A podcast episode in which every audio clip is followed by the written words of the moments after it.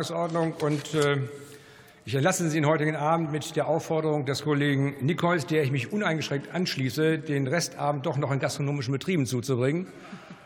Das kann gelegentlich zur Entspannung beitragen und zu mehr Fröhlichkeit.